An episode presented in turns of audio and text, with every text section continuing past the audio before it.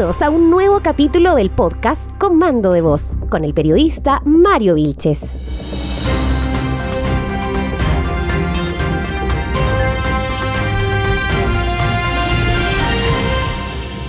El día ya está en marcha en O'Higgins. ¿Cómo están? Mi nombre es Mario Vilches, soy periodista y vamos a comenzar un día más a desmenuzar la actualidad regional, nacional, internacional si es necesario, para que usted comience el día como debe ser, informado, para que pueda emitir una opinión con propiedad.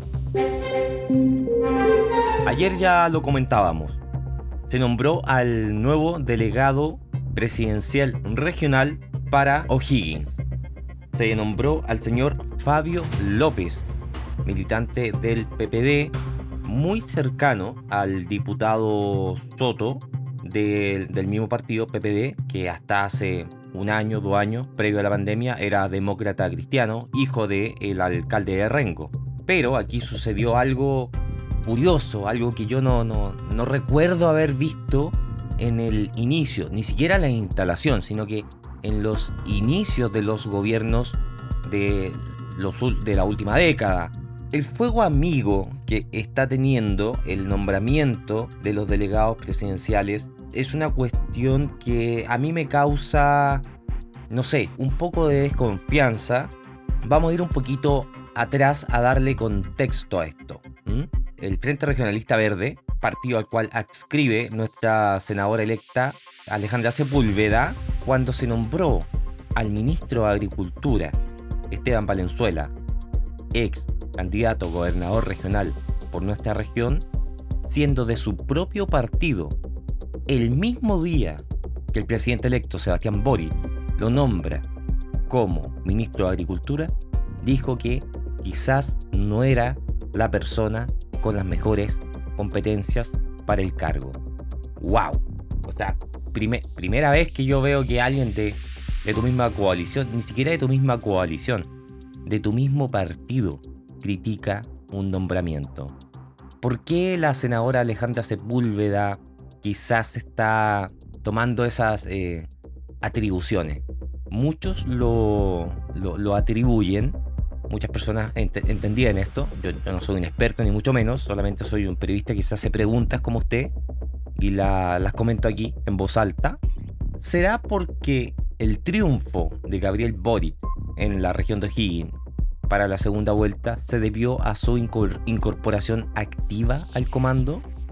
Muchos lo atribuyen a eso, que Boric no veía por dónde ganar en O'Higgins, una región que históricamente es más conservadora en, las votaciones, donde, la derecha siempre ha tenido una amplia representatividad en el ámbito legislativo.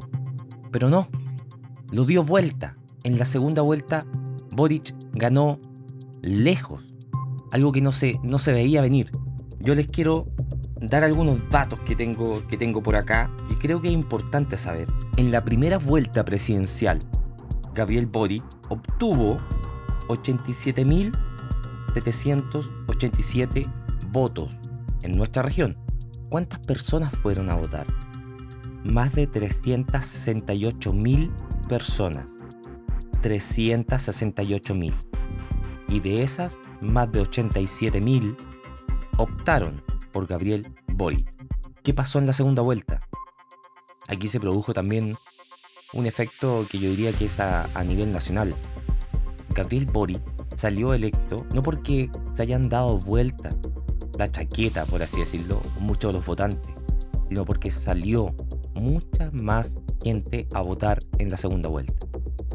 Le repito, Primera vuelta, cantidad de participación en O'Higgins, 368.000.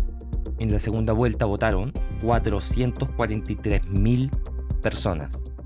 ¿Sí? 443.000 personas. Y Boric subió de 87.000 votos a 251.000 votos, llevándose más del 57% de la elección presidencial en la región de O'Higgins. Es curioso, ¿no? Los datos son curiosos. Eh, es cosa de hacer algunos ejercicios simples de matemáticas, de suma y resta.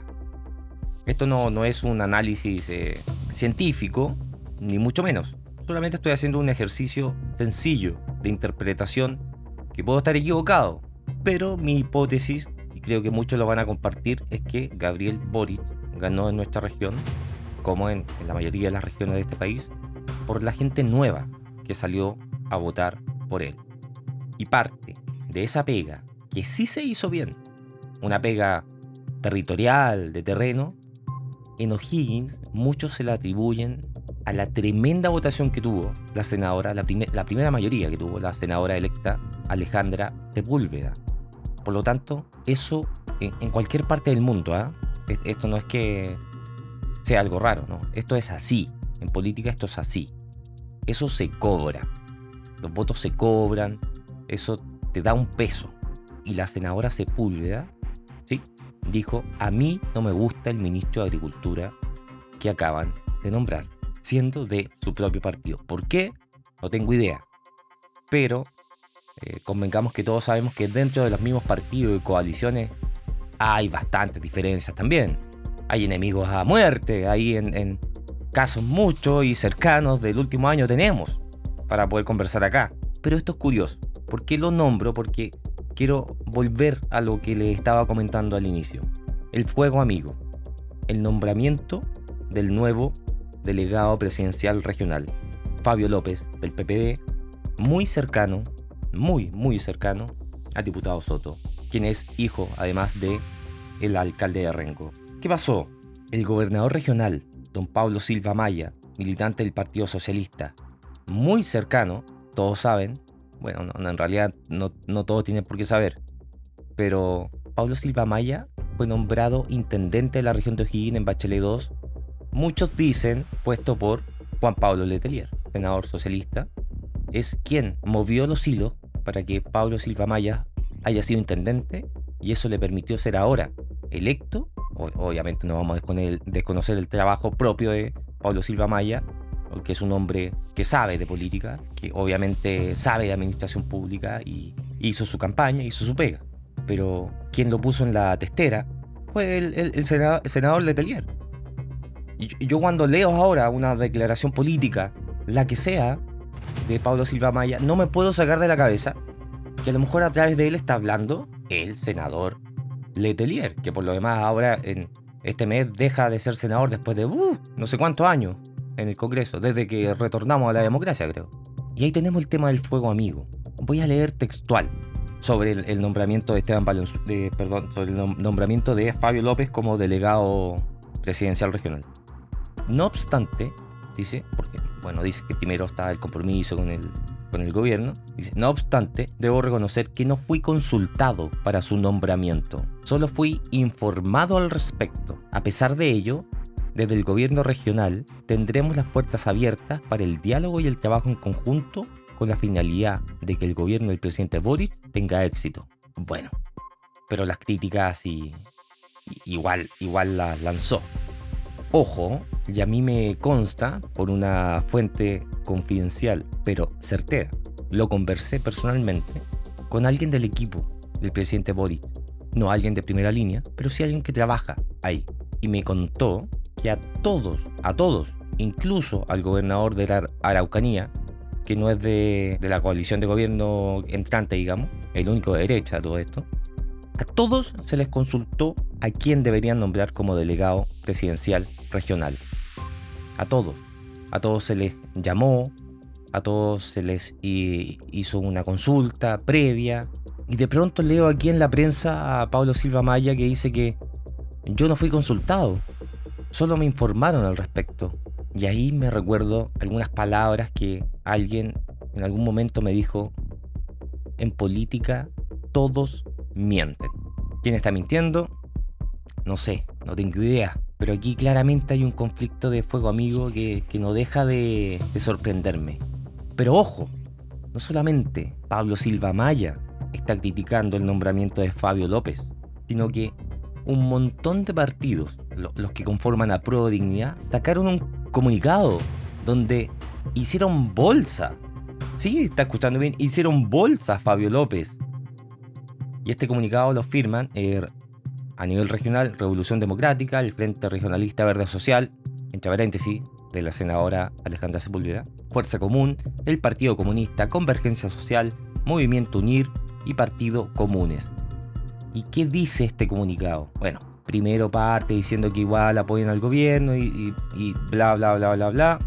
Y dice, en este sentido, entiendo que producto del diseño nacional se ha definido que la tarea política de la delegación regional de O'Higgins sea asumida por el Partido por la Democracia. Partido que tiene el deber de presentar a sus mejores postulantes con altos estándares de probidad. Creemos que el nombre escogido no representa nuestro proyecto de gobierno, teniendo serias faltas y malas prácticas en su historial en la administración pública. Fue nombrado director subrogante del Servicio de Salud O'Higgins durante el actual periodo de gobierno. Durante su dirección se cometieron irregularidades en la contratación de servicios con dineros fiscales, lo que generó un déficit presupuestario significativo. Se realizaron dobles contrataciones que se traducen en infracciones al principio de probidad. Por esto, la División Jurídica del Ministerio de Salud propuso que se inicien sumarios administrativos en el Servicio de Salud O'Higgins incluyendo a Fabio López. Esta nominación además pone en peligro, escuchen, pone en peligro la credibilidad del gobierno y la confianza de las organizaciones sociales y, gremiales que se sumaron durante la campaña y que se han pronunciado en contra del nuevo delegado presidencial regional. Termina diciendo, con la esperanza intacta, esperamos que el gobierno pueda reconsiderar esta decisión. Toma, ahí tienen los partidos más importantes del nuevo gobierno del presidente Boric prácticamente están tildando de, corrupto al nuevo delegado presidencial regional, don Fabio López. Aquí dice que se han levantado sumarios al respecto. Ok, yo no sé el resultado de esos sumarios. Yo, no sé si el señor Fabio López realmente será responsable de lo que señalan los firmantes. No lo sabemos pero ellos dicen que ha sido una pésima idea nombrarlo como delegado presidencial regional. Además, ya lo comentábamos, el propio gobernador regional ya lo está criticando, ya lo está cuestionando. La senadora Sepúlveda, que obviamente como una de las grandes líderes del Partido Regionalista Verde, que firma esta misiva, debe haber dado su visto bueno a, lo que se mandó, a lo que acabo de mencionar. Nunca había visto esto. Por eso le hice tanto contexto, partiendo desde cuando se nombró al ministro de Agricultura. ¿Por qué está pasando en? Raro, ¿no? O sea, no sé si raro es la palabra, pero es, fome. No debería pasar en aristas de, de lo que los chilenos están esperando de la clase política. ¿Por qué eligieron a Gabriel Boric los chilenos? Porque no querían esto. Y está pasando antes incluso que comience el nuevo gobierno. Vamos a seguir con política, con un personaje también bastante curioso en nuestra región. El diputado Chalper de Renovación Nacional dice, hay que atrofiar al gobierno de Gabriel Boric. Y ese hay que atrofiar es muy entre comillas porque es muy textual. Les voy a leer algunas de las declaraciones que dijo que fue eh, en un contexto de conversación con dirigentes y personas importantes que tienen que ver con la dirigencia de Renovación Nacional. Esto ocurrió en un hotel en Las Condes esta semana y el diputado Chalper dijo, la tarea que tiene el partido en usar las reformas de Gabriel Boric como un contrapeso de esfuerzo, exigirle al señor Boric que ejerza su liderazgo dentro de la convención y si no, no aprobarle sus reformas. Ahí tienen.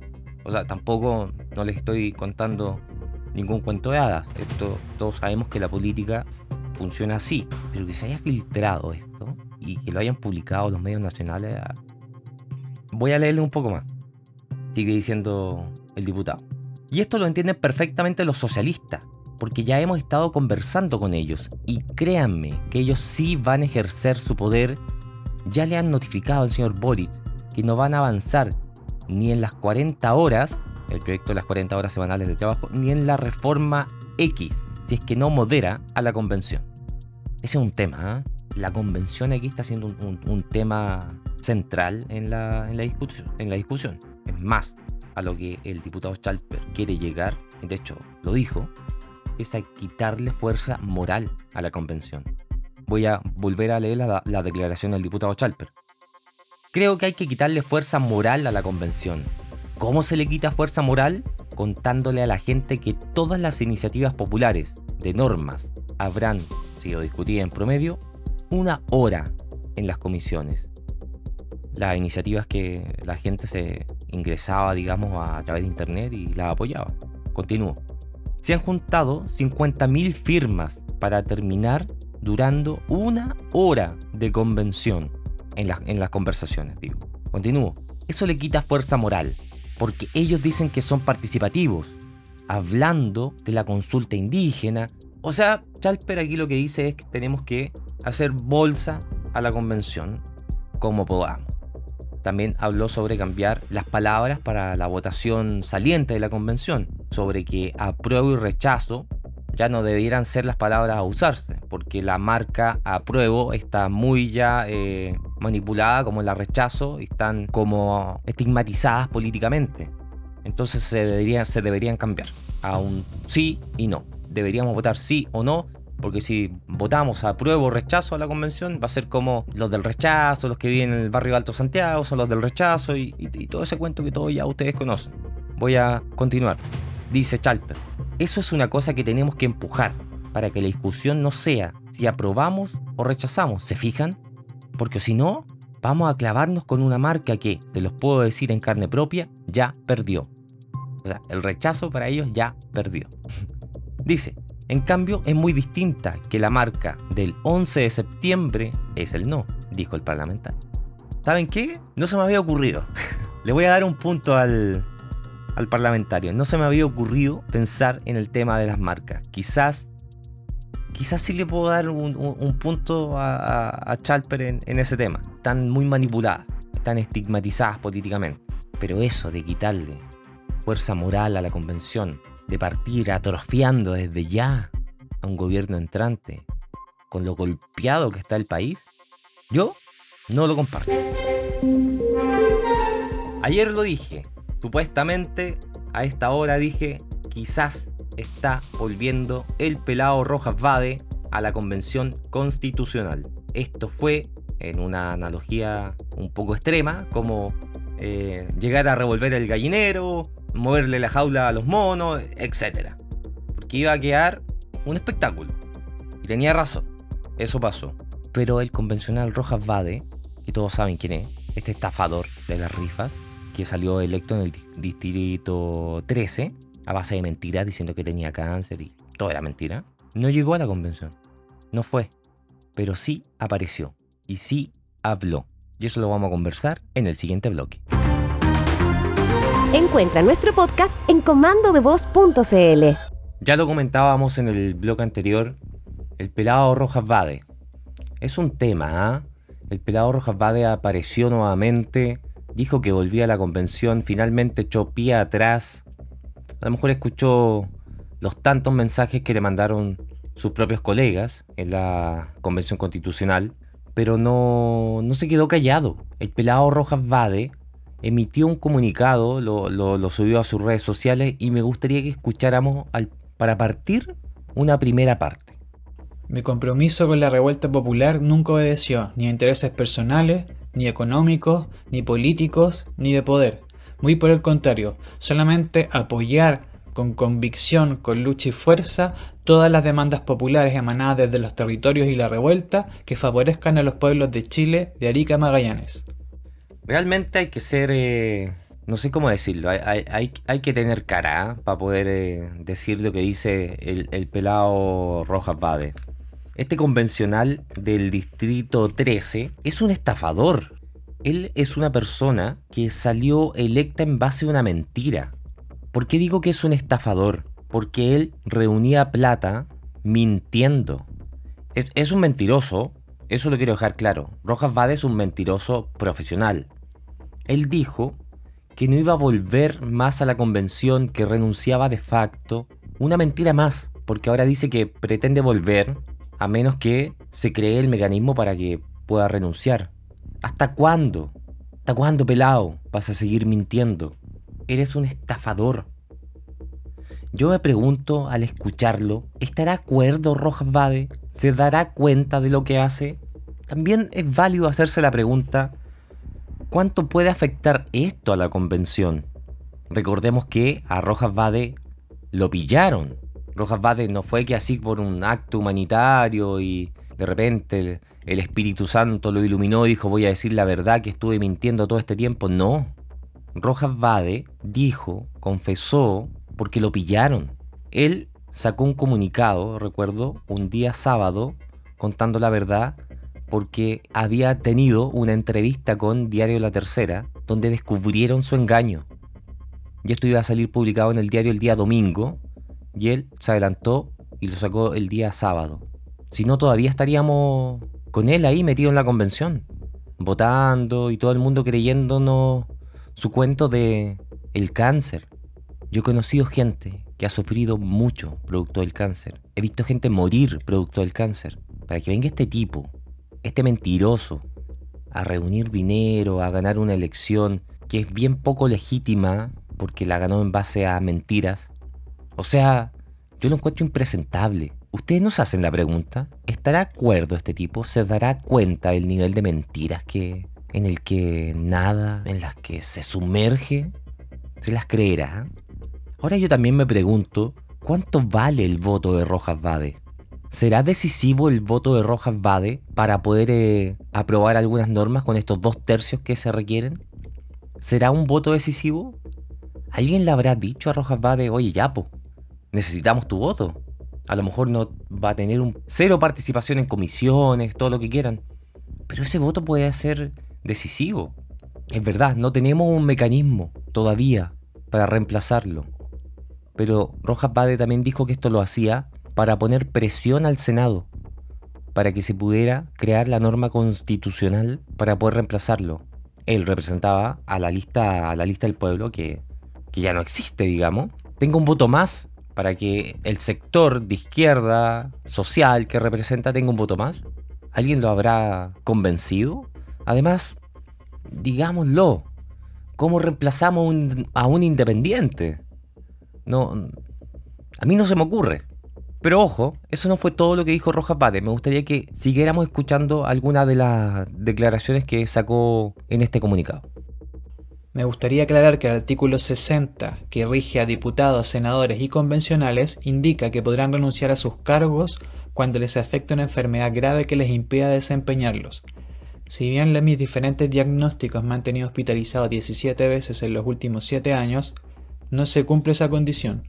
Por lo tanto, es falso que yo no he tenido la voluntad de renunciar. Atendiendo a lo que informó el Senado, que se encontraría en tabla para el día miércoles, el proyecto de ley que permite que las y los convencionales constituyentes puedan renunciar de forma voluntaria y ser reemplazados es que mantendré en espera la decisión de retomar mis funciones confiando en que las fuerzas políticas aprobarán el proyecto de ley que permitirá que el Distrito 13 esté representado con cuatro escaños. La verdad, honestamente a mí me cuesta mucho creerle a Rojas Bade. Y yo creo que le pasa a, todo el mundo. Yo creo que todas las personas más o menos sensatas deben estar pensando lo mismo. Ahora, ¿por qué aparecer justo ahora? Lo decía antes de escuchar el resto de, esta cuña. ¿Será que el voto de Rojas Vade es tan decisivo? Tendría que ver también con, con que es una forma de ponerle presión al Senado justamente que ahora en la convención se está discutiendo la labor del Senado la, y es una forma de decir, miren, en verdad el Senado no, no hace su pega. Entonces para seguir desprestigiando al Senado, que en verdad ahí sí, debo decir, el Senado la embarró. Tuvo cinco o seis meses para solucionar este tema y no hizo nada. Pero nada, pues. Recién ahora está puesto en, tabla para esta semana la discusión del, tema del reemplazo. Del reemplazo y la, y la renuncia. Me parece insólito. El Congreso la embarró. Estás escuchando Comando de Voz con Mario Vilches.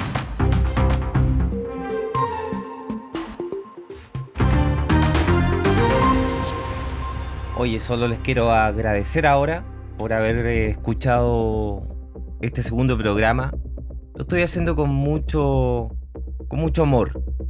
Les comentaba ayer Soy un hombre nacido en Santa Cruz, bautizado en Lolol y vivo en Palmilla. Un auténtico colchahuino, al igual que ustedes. Mario Vilches, periodista.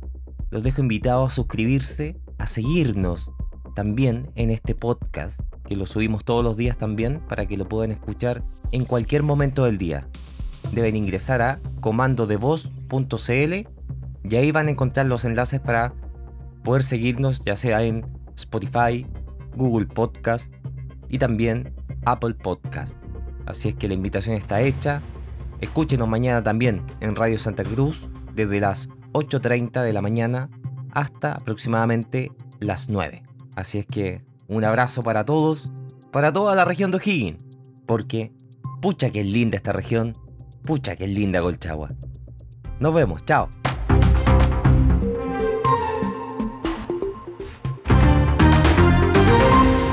Comando de Voz fue una presentación de mariovilches.com y Santa Cruz FM. Encuentra nuestro podcast en comandodevoz.cl.